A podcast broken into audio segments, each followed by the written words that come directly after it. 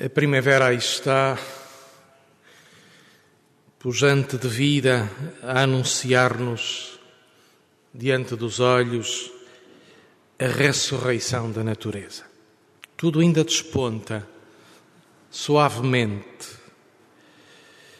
eh, mas este ciclo regenerativo da vida eh, também é para nós aproveitarmos, para nós eh, nos expandirmos digamos, para nós eh, nos desconfinarmos, se eu atrevidamente posso dizer isto, ehm, porque é importante eh, para a nossa saúde psicológica eh, que não vivamos enclausurados permanentemente em quatro paredes ou seis, mas possamos também ver, ver e participar da florescência da vida da renovação verde dos campos eh, diante de nós e nós sermos testemunhas eh, desse acontecer. Recordamos Camões com aquele belo poema, o belo verso do soneto: Verdes são os campos da cor do limão, e é precisamente este verde dos campos é para tecer também o verde dentro dos nossos olhos. Há bocadinho eh, a Anitta falava comigo hum, e, eh, e dava-me, partilhava um sinal de esperança eh, muito objetivo. Para o verão já podemos sentir alguma ou maior tranquilidade. E tudo isto a partir deste processo intenso e eficaz, reconheçamos, ainda no começo, mas eh, com sinais concretos eh, de eficácia no terreno, que é a vacinação. Eu próprio posso testemunhar, os meus pais, esta semana, foram chamados para serem vacinados nos seus 88 anos. Portanto, são sinais, são sinais objetivos de esperança que nos vão deixando marcas eh, seguranças eh, de um caminho necessário, urgente, também necessariamente longo de recuperação da nossa saúde comunitária. A Quaresma eh, e o Advento e o tempo pascal e o tempo do Natal são monumentos litúrgicos na nossa tradição católica. Podemos dizer com toda a sinceridade e objetividade, a tradição católica investiu beleza, inteligência, sabedoria na construção litúrgica do tempo da Quaresma e Páscoa do Advento e do Natal. São monumentos de liturgia, a começar pelos textos litúrgicos selecionados. Em cada domingo, na diversidade da palavra de Deus, nós temos como que um colar de pérolas que nos é oferecido, um manjar, em palavra bíblica mais saborosa, um manjar de riqueza de sabores na diversidade da palavra de Deus. É um breve comentário, uma breve entrada a cada um dos textos da liturgia de hoje. Este belo texto breve de São Paulo aos Romanos. Se Deus está por nós, quem estará contra nós? Se Deus é aquele que se declara e se compromete em Cristo por nós, a nosso favor, por nós homens, e nós podemos acrescentar por nós homens e mulheres, desceu dos céus e encarnou e se fez homem por nós.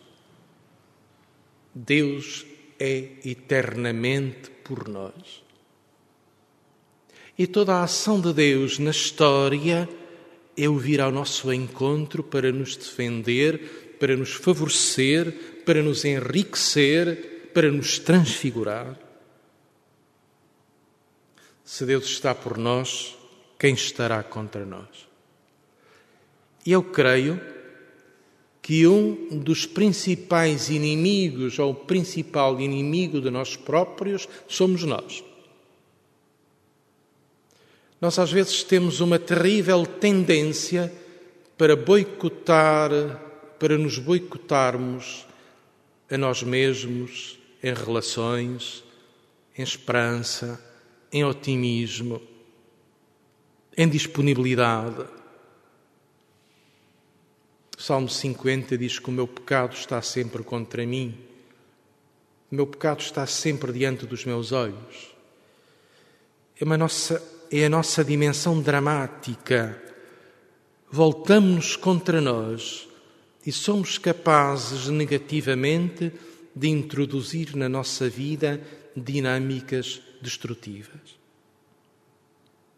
Mas nem isso anula o amor incondicional de Deus por nós. Se Deus está contra nós, se Deus está por nós, quem estará contra nós? Nem nós próprios. Primeira leitura do livro do Gênesis e o Evangelho são narrativas muito diferentes de situações de crise transfiguradas, de situações de crise ultrapassadas, ultrapassadas na fé e no acolhimento da presença de Deus no meio dos acontecimentos. Este texto do livro dos Gênesis, capítulo 22, digamos, o sacrifício de Isaac, que aparentemente é um texto É um texto duro, aparentemente. É um texto que tem traços de horror. Deus pede a Abraão: sacrifica o teu filho. E aquele filhote era a esperança, era o futuro, era a expectativa, era a bênção de Deus concretizada de ti nascerá uma descendência tão grande como a areia das praias do mar e como as estrelas do céu. E aquele filho desejado, aquele filho lutado, aquele filho procurado, aquele filho que nunca mais acontecia e quando aconteceu foi uma bênção e uma festa, a certa altura há um momento desconcertante. Deus entra como quem curte-circuito na vida de Abraão e de Sara, esse filho que é a tua esperança, esse filho que é a tua bênção, é o cumprimento da bênção que eu te dei, abdica desse filho, renuncia a esse filho, sacrifica esse filho numa linguagem terrível, aparentemente terrível.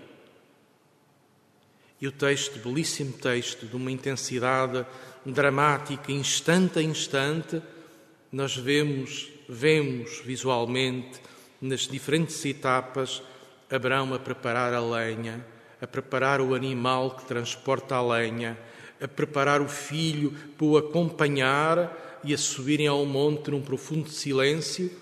E no meio da, no meio do, da, da viagem, o rapaz pergunta ingenuamente: Ó oh pai, e o animal para o sacrifício onde está?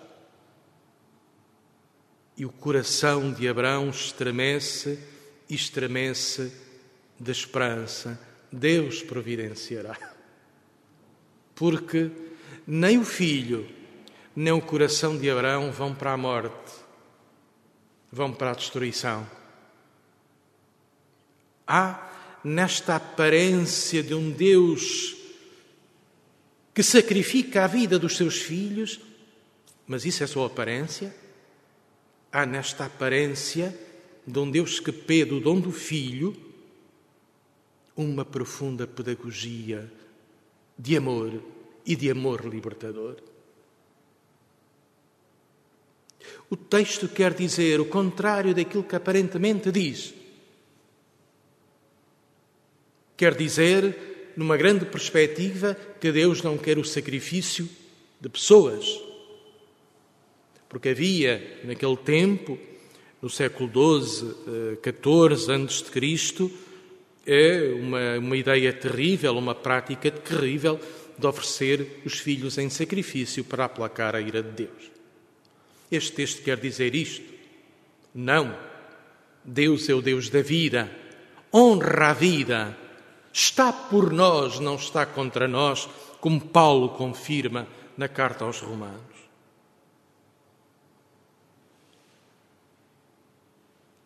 E quando, numa intensidade dramática, quando Abraão levanta o cutelo, o anjo trava-lhe a mão e diz: Não levantes a mão contra o menino, não lhe faças algum mal. Agora sei que, na verdade, temos a Deus porque não lhe recusaste o teu próprio filho. O que é que isto significa? De uma profundidade que nós nem sequer alcançamos ainda. É um texto denso e profundo. Nós não somos senhores dos dons com que Deus brinda e enriquece a nossa vida. O grande dom na vida de Abraão era o dom de um filho. Esperança, cuidado na velhice, futuro garantido, posterioridade vida de, transmitida de geração em geração. Mas este rapaz estava metido num grande perigo. Era o perigo de um pai possessivo que projetava naquele filho a esperança do seu futuro e do futuro da sua tribo, e a certa altura aquele filho já não era o filho de dom de Deus, mas era a projeção do Pai, era a propriedade do Pai. Eu vejo este texto, e a leitura é minha, minha e de outras pessoas que partilham, que este texto é profundamente é um texto de uma pedagogia libertadora da paternidade. Todos nós podemos ser pais e mães possessivos. Pais e mães que projetam nos filhos os seus sonhos, que impõem aos filhos a continuidade das suas empresas, dos seus valores, da sua identidade de família, do nome de geração em geração. E às vezes o filho já não tem vida própria. O filho cumpre um destino que não escolheu, que é o destino da própria família, imposto pela família, e às vezes autoritariamente imposto pelos pais. Este texto é um texto libertador da pedagogia e da paternidade. Deixa o teu filho ser ele próprio. Sacrifica a tua possessão em relação àqueles que são dom para ti e que tu não podes ser propriedade deles. E é curioso, o texto não nos diz quando Abraão desce da montanha, já não desce com Isaac. O rapaz fica lá. Fica lá porquê? Para seguir o seu próprio caminho. Este texto significa que verdadeiramente neste momento Abraão recebe o filho não como posse, não como exigência, não como controle, não como propriedade, mas como dom que não lhe pertence. É é quando perde, quando aceita perder o filho como propriedade, que Abraão recebe o filho como dom e dom livre uma situação de posse, uma situação aparentemente perigosa, é transfigurada, é convertida numa situação de amor livre, responsável. E vamos ao Evangelho. O Evangelho, e não me quero alongar, é a superação de uma crise. A palavra de Deus hoje é uma pedagogia para superarmos na fé as nossas crises de pais, de empresários, de cristãos, de amigos, de esposos e de esposas, nos, nas relações que podem ser conflituosas, no complexo da vida pode ser traumático. Jesus anuncia nos versículos anteriores: o Filho de Deus vai subir a Jerusalém, vai ser entregue, vai sofrer, vai morrer e vai ressuscitar. Os discípulos não compreenderam, não compreenderam esta linguagem. Pedro generosamente, um pouco no seu estilo primário, coloca-se à frente de Jesus a impedi-lo de subir a Jerusalém. Senhor, isso nunca te acontecerá, porque eu vou impedir-te que isso aconteça. E recebe aquela palavra que nós até traduzimos em latim: vá de retro, Satanás, põe-te atrás de mim, não te metas à minha frente, porque tu não decides a minha vida, sou eu que decido a minha vida e tu segues o meu exemplo.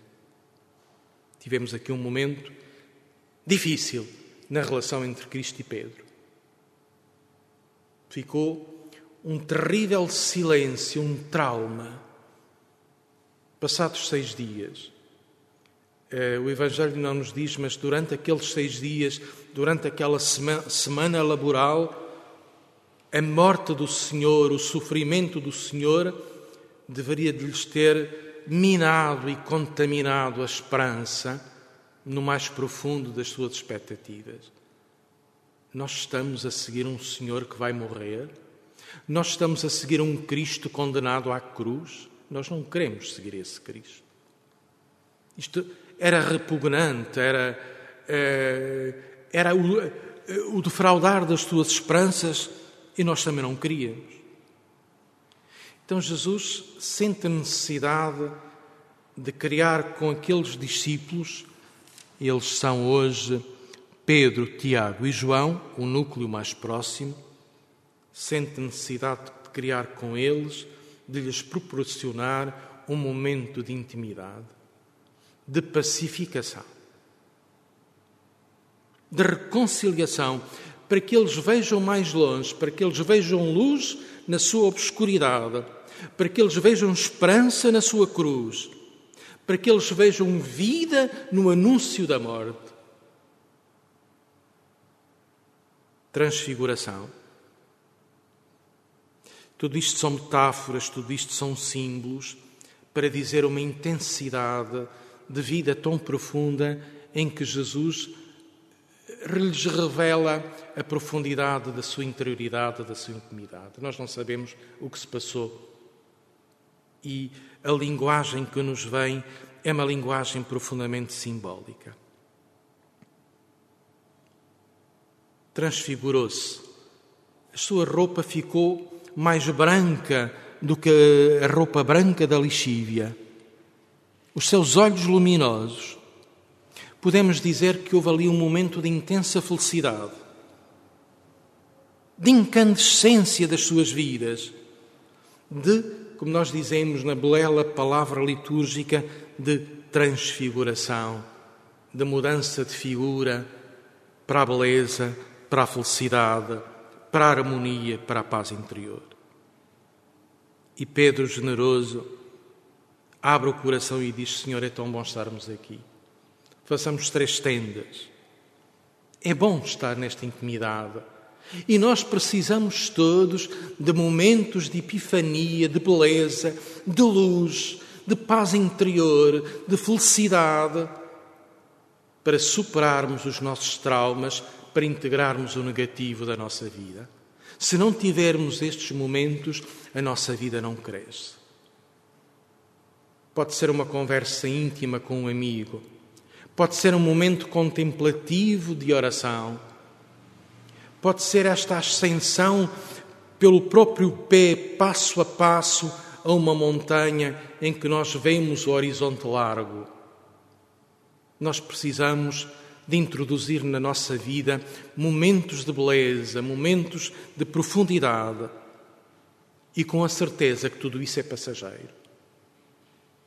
Isso não é eterno. São instantes fugazes, mas profundamente necessários a marcar que no meio das nossas crises pode haver esperança, há esperança e há saída. É, e fico por aqui com este belo texto da transfiguração de Jesus. Também é uma profecia das nossas transfigurações neste tempo difícil que estamos a viver.